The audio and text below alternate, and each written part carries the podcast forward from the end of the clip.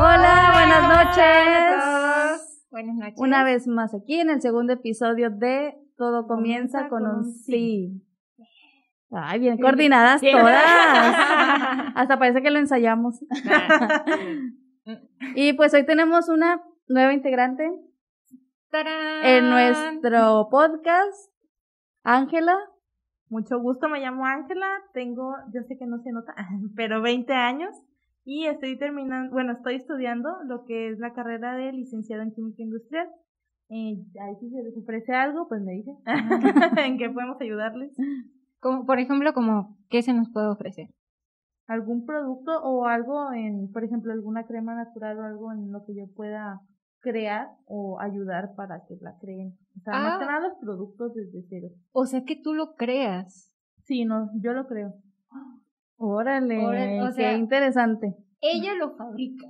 Sí, Ajá. sería, es desde cero, o sea, desde los reactivos y ya termina en un producto. Órale, qué nice. Para el que se le ofrezca, aquí nos, este, nos contacta. La hermana yo y yo somos las representantes. Representantes legales de aquí. ya Entonces, sé. bueno. Muy bien. Ahí, pues bueno, pues ya, ya aquí Aide casi me presentó completamente, ah, no se crean. Yo soy la hermana Joana de las hijas de la visitación de María. Sí, yo tengo 25 años. Así es, tengo 25 años, ¿verdad? Ahí por si alguien preguntaba o tenía la curiosidad de Nos saber estábamos preguntando, qué ¿cuántos años tiene, tendrá? Entonces, pues bueno, ahí queda. Soy de originaria de Veracruz, sí, soy originaria de Veracruz, del norte de Veracruz. Muy, muy contenta, muy feliz de otra vez compartir con ustedes este podcast. Muy bien, y pues mi nombre es Aide Limón. Yo tengo 30 años, es cierto, 31. ya me estoy quitando la edad. Yo bien segura, 30 años. Muy bien. No, muy bien. 31 años. este, soy ingeniero industrial, administrador, ya estudié esa carrera, pero actualmente me desempeño como maestra de secundaria en un colegio particular. Mm. Después, en otro podcast, les contaré esa historia. Sí, sí, sí. ¿Cómo fue que llegué hasta, hasta aquí? Hasta a mí ya me dejaste picada. Dije, a ver, ¿cómo? ¿Cómo está ¿Cómo eso? Espérenlo, algo? espérenlo próximamente. Claro. Pero bueno, pues, ¿qué vamos a hablar el día de hoy? El día de hoy tenemos una invitadísima súper especial, finísima persona, súper buena, que nos va a compartir cómo es que ella encontró el sentido de su vida. Ángela, ¿nos la puedes presentar? Oye, me hizo lo mismo. ¿Cómo es eso? Bueno. Pues bueno, pues sí. O- ustedes dicen, no, queríamos ver otra pantalla. Pues no, no van a ver otra pantalla, no es otra persona. Teníamos así como que, a ver, échense el volado, ¿quién va a, ¿Quién empieza? empieza a dar su testimonio. ¿Para qué? Para que ustedes nos conozcan. Entonces, la verdad, soy muy sincera. Yo quería ser la última. Uy. y según había el- el- la candela, digo, perdón, la agenda la habíamos puesto tal cual, así, yo ser la última. Pero las cosas de Dios siempre cambian y pues resulté yo ser la primera, así lo quiso el Señor y pues muy contenta de compartirles un poquito de este sí.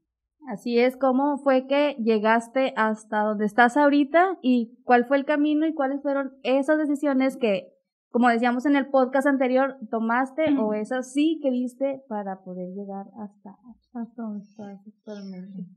Pues la verdad es que es cada, cada- la verdad que cada vez que me preguntan cómo fue, qué sucedió, cómo pasó, que te hablaron desde la nube o te, te echaron una llamadita o qué, por ¿Cómo dónde. fue? ¿Cómo ¿Te enviaron fue? al Ángel Gabriel o cómo? Exacto, exacto. Y yo digo, pues no, no me llamaron, no fue de que una visión, un sueño, no me hablaron como San José, tampoco. Es una larga historia muy emocionante y que siempre yo cuento y digo que siempre nació con una aventura que tuvo muchos, muchas subidas, bajadas, encuentros muy fuertes y sobre todo de que vengo de una familia católica, vengo de una familia católica mm, no practicante, no practicante, pero con esa esencia de Dios que dices, tienes que tener una relación con Cristo. No, no me lo decían así como que literal, pero en los actos de mis papás era así de, era, ajá, así las costumbres como que, oye, vamos, ¿no? Vamos a misa, este, recuerdo que los sábados mi madre me decía, vamos a llevar flores a la Virgen. Y yo dije, ¿a la Virgen? Pues bueno. Yo pensaba a veces, y a veces ni nos decía, a veces compramos flores y yo, quizás para la casa, para adornar, la, la, mesa. Y nada que ver, no era nada de eso, sino que era este, era llevárselas a la Virgen y ver a mi mamá orar ahí delante de la Virgen siempre. Yo decía, pues, ¿qué le dirá? Pero pues bueno, ahí andamos, ¿no? Y esas cosas fueron las que me fueron llevando un poquito al encuentro con Cristo, ¿no? Porque siempre como que sale un, un así como el hilito, ¿no? El hilito ahí que te va jalando y algo que va escribiendo la historia, ¿no es cierto? Claro. Y así fue más o menos un poquito así, a grandes rasguitos, cómo fue mi, mi camino y mi encuentro, que fue llevándome, ¿no? Un encuentro con Cristo. Oye, pero tú siempre soñaste, bueno, siempre quisiste desde niña decir, o sea, yo quiero ser monjito, yo quiero ser consagrada, yo me quiero entregar a Dios. No, no. No. no, realmente no. De hecho, mis padres siempre me preguntaban desde muy chiquita, decía, ¿qué quieres ser? Tú ya tienes que pensar qué quieres ser. Y yo, este, pues es la pregunta típica que le hacen a cualquier niño. Ay, ¿y tú qué quieres ser? Y ya pues el niño sale, ¿no? Ay, pues yo bombero, ah, no, pues yo doctor, no, pues no sé qué. Pues bueno, yo quería ser doctora, yo quería ser médico por el trabajo de mi papá. Entonces, mi papá no es médico, es este jefe de mantenimiento. Y, saben, me encantaba porque mi padre realmente disfrutaba, disfrutaba tanto su trajo de llevar a los, a los pacientes a quirófano, de llevarlos a, a todas partes, de reparar equipos de hospital que yo era así como que su acompañante iba con él y yo decía, yo quiero ser médico y yo quiero ser médico, no quiero ser como mi papá, pero quiero dedicarme a ser médico. Y de ahí pues también me gusta mucho lo que es la docencia, me gusta mucho. Y yo pensaba que era así como que, como que un pasatiempo, ¿no? Un juego, pero después poco a poco fui descubriendo que me encanta mucho la docencia, me encanta. Pero se fue diluyendo y, pero más allá de esas carreras que uno quiere tener, pensé en tener una familia. Siempre, siempre fue así como el sueño dorado de tener una familia y decía, sí, yo quiero tener una familia y hijos y todo. Bueno, como todos nos imaginamos. imaginamos, ¿no? Exactamente. Terminar la carrera, este, luego, luego hacer tu familia y bueno, lo que sigue.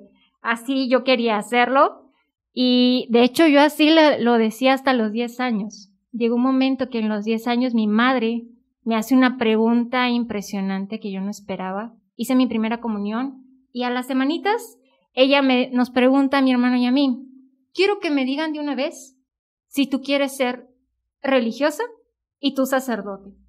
Y nosotros, mm. ¿qué? Sí, sí, sí, para que me, ya para que me aseguren, ya para que me aseguren. Ya yo me vaya mentalizando, decía mi mamá. Y yo, híjole, yo se me estaba cruzando todo y yo decía, es que no. Y, yo decía, no, mi hermano sí se va a hacer sacerdote, tiene la pinta. Y, y yo, yo no, yo no, o sea, realmente no. Y recuerdo muy, muy claramente que les contesté a mis padres, yo realmente creo que voy a ser madre y que voy a ser plenamente feliz siendo madre. mamá. No, yo no me veía así como las mamás de ahora, la verdad. Yo me veía, me veía 100% dedicada a mis hijos. Y este, y pues bueno, yo creo que fue también ejemplo de mi mamá. Mucho ejemplo de mi mamá eso. Y decía, no, es que yo ahí, yo ahí voy a encontrar mi plena felicidad y estoy segura, ¿no?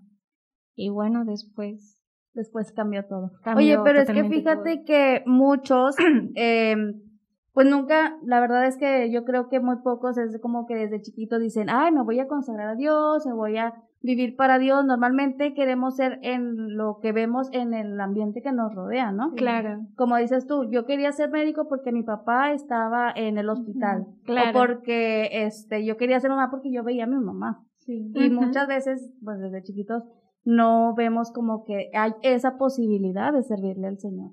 Claro. ¿Nos basamos en lo que vemos o en lo que tenemos a nuestro alrededor, que es nuestros papás, o a lo mejor un, em- un empleo o algo en que viste en la tele, una caricatura? Entonces, todo eso también influye.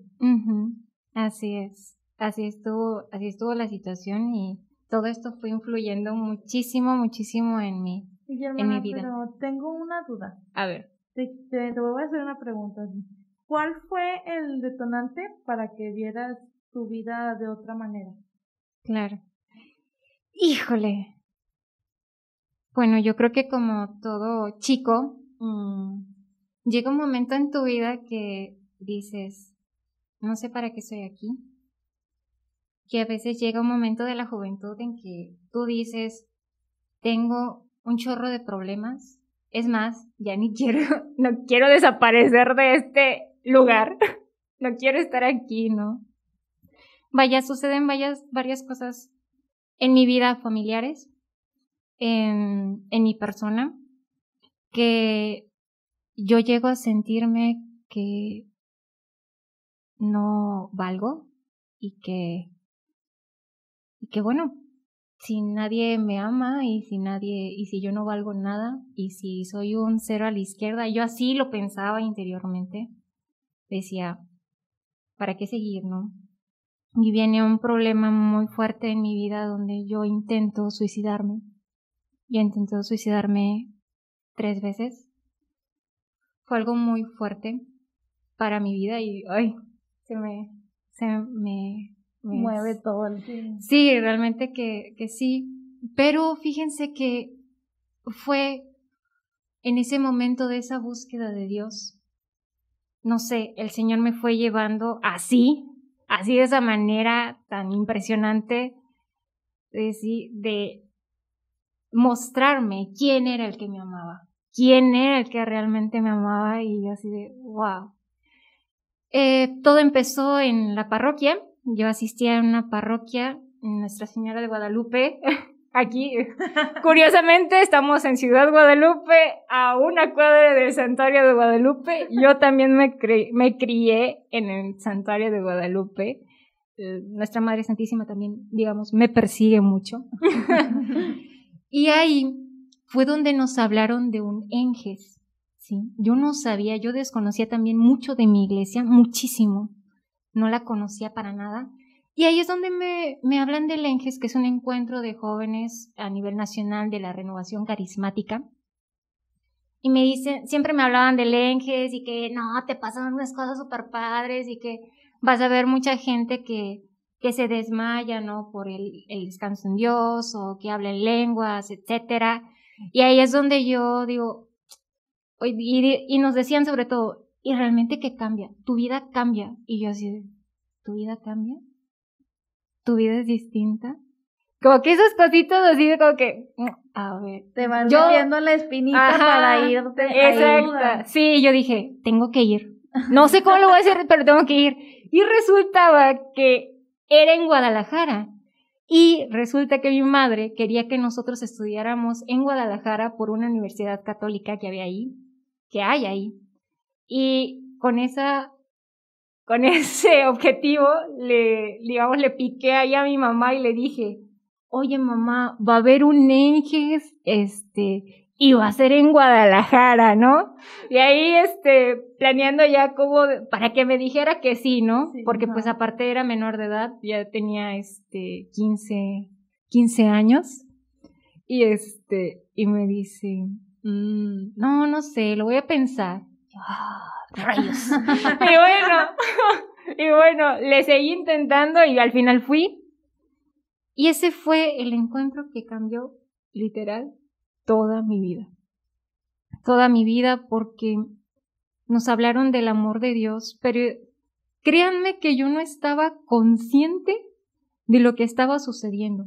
O sea, sí iba con esa disposición de escuchar, pero es de esas como que escuchas y no escuchas Ajá. y como que bueno, Como que nada más estás, pero bueno, pues a ver, qué, a ver Exactamente. qué me van a decir estos, ¿no? exactamente, así ver literal. Ajá. Y dije, vamos a ver, ¿no? Así como que, entre comillas, dispuesta. Y cuando realmente lo que más recuerdo es la parte que me dicen, vean las palmas de sus manos, las líneas de sus manos.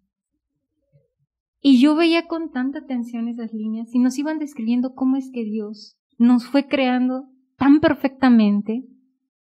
Y dice, imagínense, ¿cómo no tener tanta perfección, tanto amor con eso que vas haciendo tú? Y ahora imagínate Dios que te hizo tan perfecta con tanto amor. Y yo decía, es que es verdad. Y ahí fue donde me cayó el 20 y yo, es que es verdad. Y, y, yo dije, oh Señor, de verdad que me amas, ¿no? Ahí es donde caí en cuenta amar. Me amas. Soy importante, soy valiosa. Yo, wow. Entonces ahí fue donde yo dije, claro, ahí fue donde oraron por nosotras, por muchas chicas y por muchos jóvenes que, este, que habían pasado por lo mismo, nos hicieron pararnos, oraron por nosotras y ahí fue donde, digamos, mi llamado de ahora anúncialo a los demás. Claro. Comparte este amor, comparte esto que te pasó a ti a los demás. Y yo decía simplemente después de esa oración que me hicieron, yo dije, tiene que saberlo medio mundo, por favor, es que esto es la locura, tiene que saberlo todo el mundo porque si esto me sucedió a mí y si lo conoce todo el mundo, ¿cuánto amor tiene? No, hombre, les va a cambiar la vida a todos. A todos. Entonces, bueno, así sucedió ese fue el clic y ese fue el cambio de mi vida, donde de pasar de esa persona que no se valía, no se sentía amada, amada de verdad, encuentra el amor.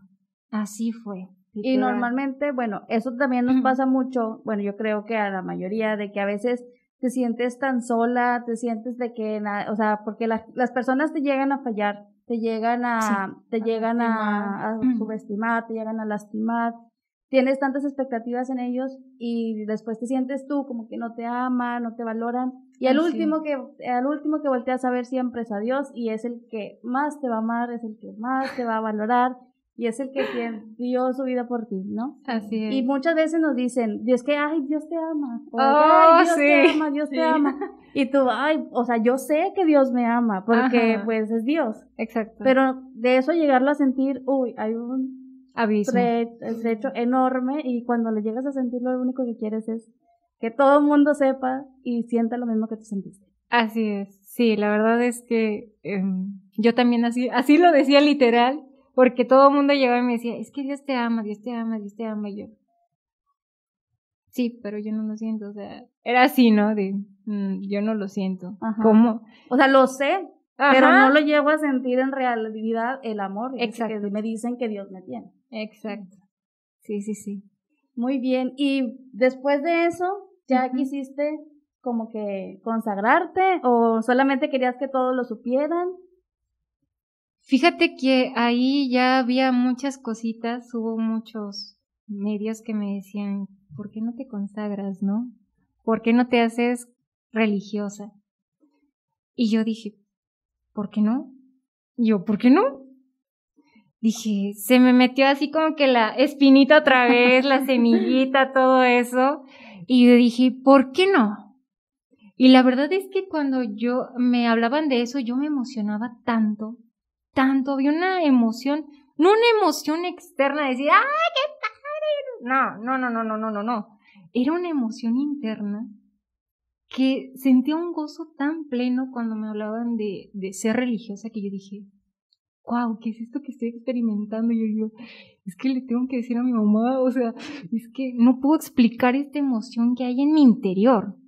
Y ahí fue donde, ahí poco a poco decía, ah, sí, me iban diciendo, en un retiro, en otro retiro, fueron como unos tres retiros en los cuales, ah, conságrate, ¿no? Conságrate. Y yo todos los días le iba diciendo al Señor, Señor, si esto quieres para mí, demuéstramelo. Y era así mi oración diaria, muéstrame que ese es el camino. Yo realmente pues no conocía mucho del tema de la oración, pero ya al, estar consagrada descubrí que el Señor ya me estaba enseñando a orar y, y, para mí era algo sorprendente porque pues me decían orar y yo no sabía cómo, ¿no? Nada más nos decían, pues tú habla con Dios y no sé qué. yo dije, sí, pero ¿cómo no? Y pues se fue dando, ¿no? En esas preguntas se fue dando ese tema de la oración y ese consárate, consárate. Te digo que consárate. ándale, ándale, Joana, consárate. Y yo decía, oh, de verdad, de verdad y de verdad. Y fue cuando yo conocí a mis hermanas.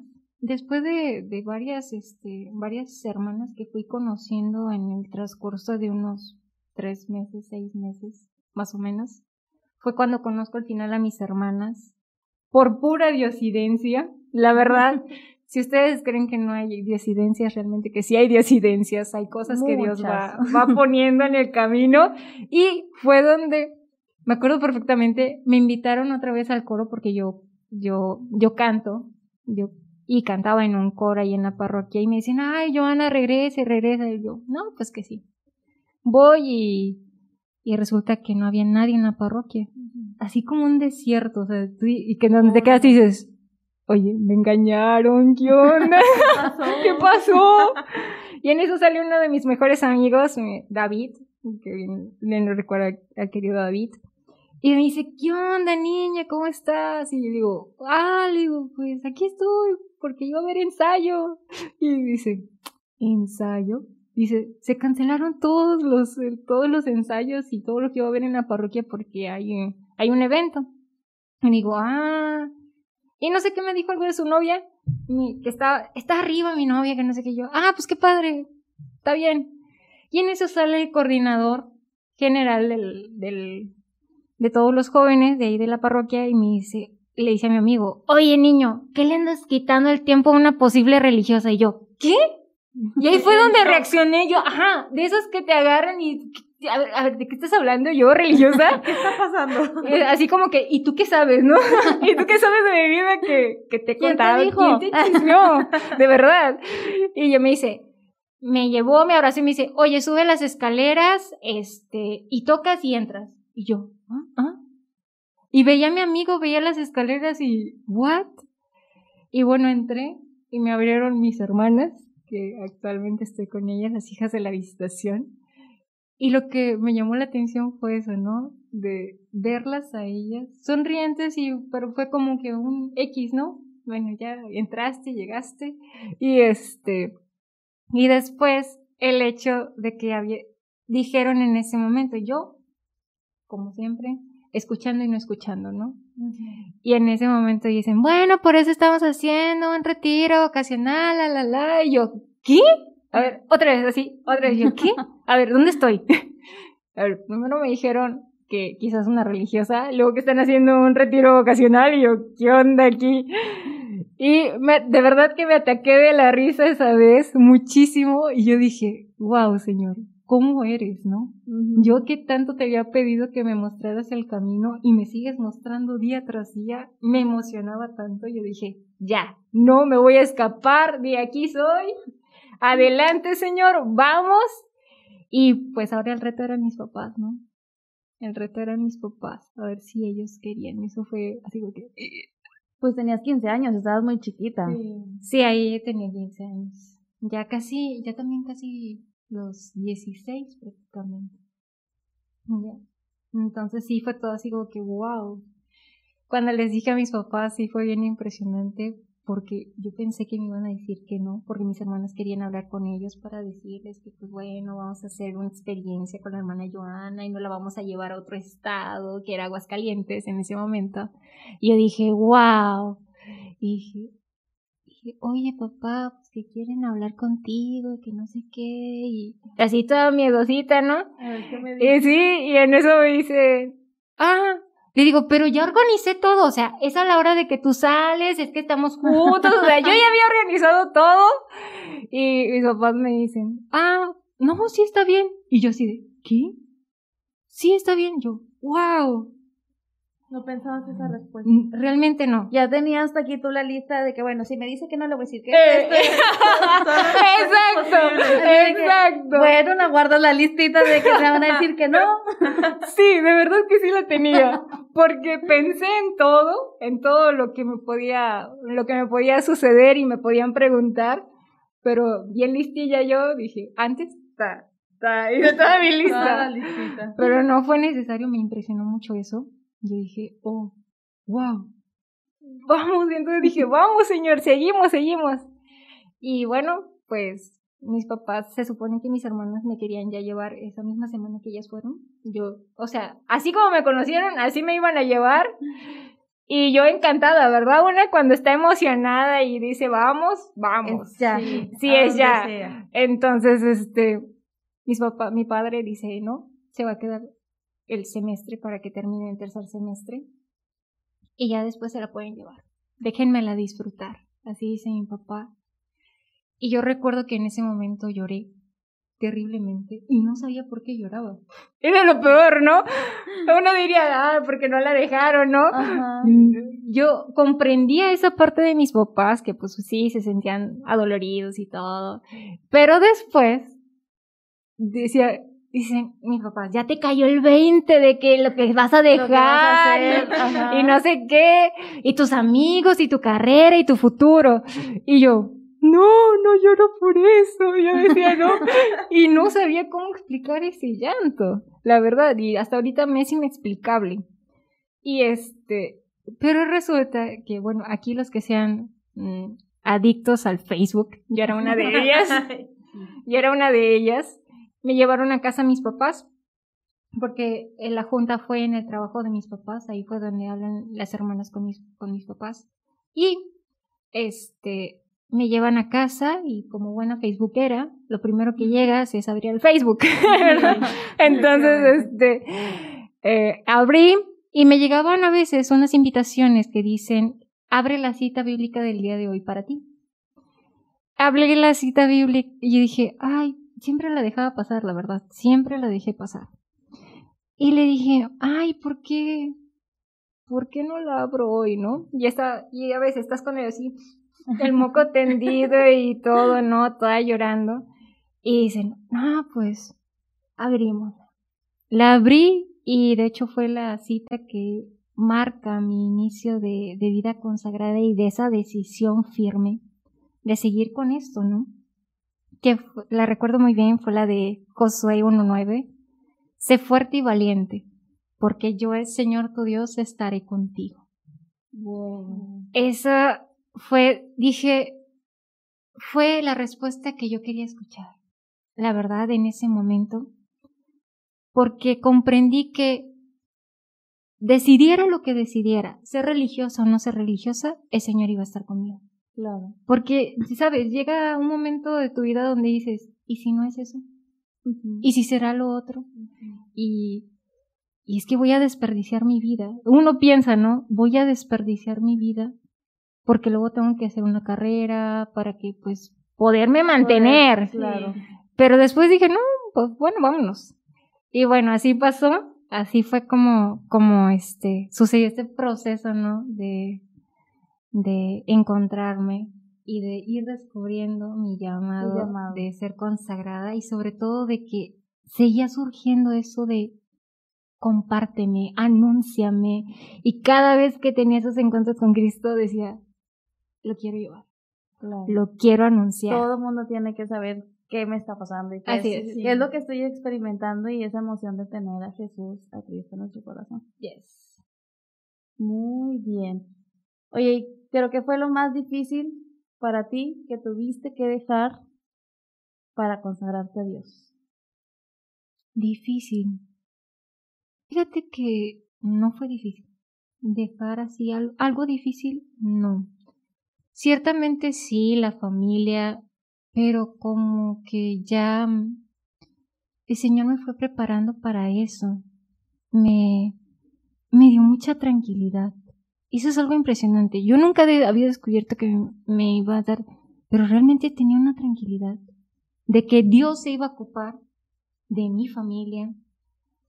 Eh, sí, un poquito el estudio, ¿verdad? Como que, uy, sí, oh, ya lo he hecho perder, ¿no? Pero dije, no importa. El Señor dijo que iba a estar conmigo, entonces, Pues de una vez. vámonos. Sí, Si no hay el problema. Señor me quiere aquí, el Señor me va a ayudar. Así es, exactamente, eso pensé. Y ahorita que, bueno, tienes tu vida consagrada, ¿qué ha sido lo más feliz o emocionante que has vivido ahorita en tu vida consagrada? Lo más emocionante, híjole, ay, han sido muchas experiencias porque literalmente yo defino mi vocación una aventura. Así la defino, una aventura, donde hay subidas y bajadas, pero la más feliz, uy, yo creo que ha sido mis votos perpetuos. Ha sido Ay, tu boda. mi boda, ha sido. Ay, yo Porque recuerdo. déjenme les decimos que está recién casada. Ah, Por sí. eso sigue de luna de miel.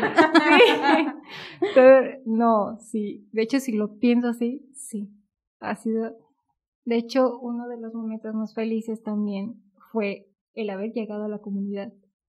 Y recuerdo que entré al oratorio y le dije, ya llegué. Ya llegué, Señor. Y ahora sí, de aquí para adelante, ¿no? Nunca pensé a ver cuánto aguanto. Nunca pensé a ver cuánto aguanto. Simplemente dije, vámonos. Adelante. vámonos. Y cuando llegué a los votos perpetuos, yo no me la podía creer.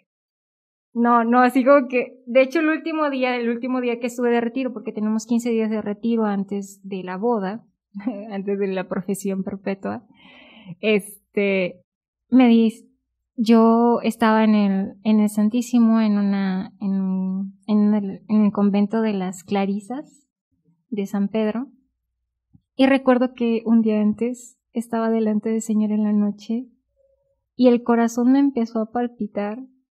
No, no, no, no, no, no, no, con una emoción tan fuerte que me, de hecho a mí me encanta como dice mi fundador, ¿no? Que cuando están los novios es así como que ya, ya quiero casarme contigo, unirme a ti, ser de ti y ya, ya, por favor, ya, ¿no? Así lo sentí, yo dije, ya, le digo, ya sé que ya lo soy, porque realmente lo soy, así lo vivo, así lo experimento, lo soy, pero nada más es como para decirle al público, lo seré para siempre, Para siempre, claro. no, y no, creo que esa es, esa ¿Cuándo es, fueron tus votos perpetuos el 12 de septiembre del año pasado. del año pasado? Qué padre. Oye, pero fíjate cómo a pesar de todo lo que estamos viviendo el año pasado, el 2020, un año súper difícil, Sí, tú estabas entregándote al Señor. Y yo creo que de eso también es un Sí. signo que yo creo que fue como empezó también tu vida, ¿no? En medio de la tormenta, en medio de todo, tú le estabas dando el sí al Señor. sí. Para el Señor nada es imposible. Sí, nada, absolutamente nada. De hecho, me identifico mucho con mi santo patrono, que es eh, San Juan Pablo II, que también justamente en medio de, de la guerra, él fue consagrado, él se hizo sacerdote para siempre, eh, clandestinamente, ¿verdad? Y cuando yo hice mi profesión perpetua dije, oh, santo patrono. Le digo, igual, igualito a ti, un poquito distinto, ¿verdad? No estoy en guerra, pero no, no hay tanto en una situación anormal. Ajá, exactamente, que yo dije, wow. Pero esa conciencia de entregarte para siempre y ser de Cristo para siempre y anunciarlo para siempre siempre. y con una gran alegría. Wow, pues súper padre tu testimonio. Muchas gracias por compartirnoslo Es muy a todos, a todos los que nos están viendo, escuchando. Quisiera cerrar con una pregunta que yo creo que a lo mejor por ahí, este, alguien le puede ser muy útil. Sí, ¿qué le dirías tú a las personas que sienten alguna cosquillita o alguna espinita que dicen, ay, no sé qué para qué me está llamando Dios? Sí. Ah, fíjense que hoy vi un video de San Juan Pablo II y me quedé pensando en eso, ¿no? En esa pregunta que tú estás haciendo. No hay mejor, así responde San Juan Pablo II, no hay mejor entrega que dársela a Cristo. En cualquier vocación, en cualquier vocación. dale ese sí generoso, pregúntale con toda confianza qué es lo que quiere de ti. Y realmente que si te mantienes en esa oración permanente, en esa búsqueda también permanente, el Señor va a ir abriendo puertas, puertas, puertas, siempre. Y sobre todo porque la respuesta no está afuera, sino está adentro del corazón. corazón, claro.